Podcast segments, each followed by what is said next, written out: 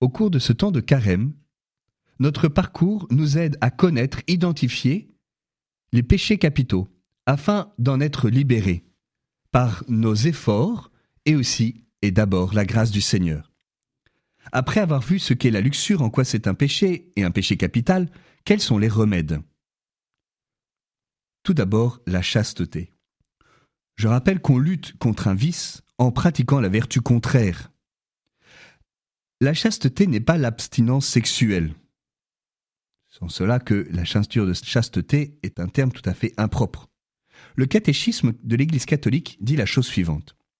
L'intégration réussie de la sexualité dans la personne est par là l'unité intérieure de l'homme dans son être corporel et spirituel. Telle est la chasteté.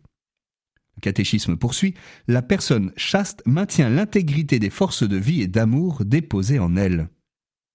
Cette intégrité assure l'unité de la personne et s'oppose à tout comportement qui la blesserait.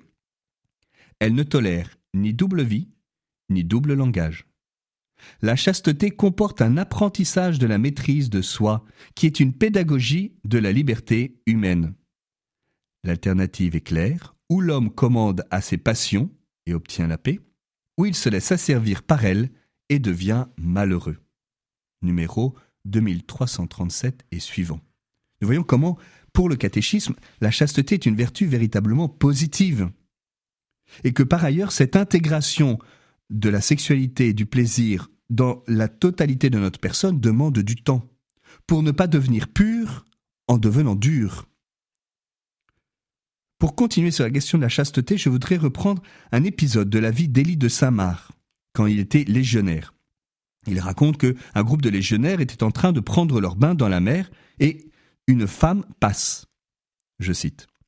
À cet instant, une jeune fille, kabyle, elle avait peut-être 18 ou 19 ans, est passée sur la plage à quelques mètres de nous, portant sur la tête un panier rond et haut.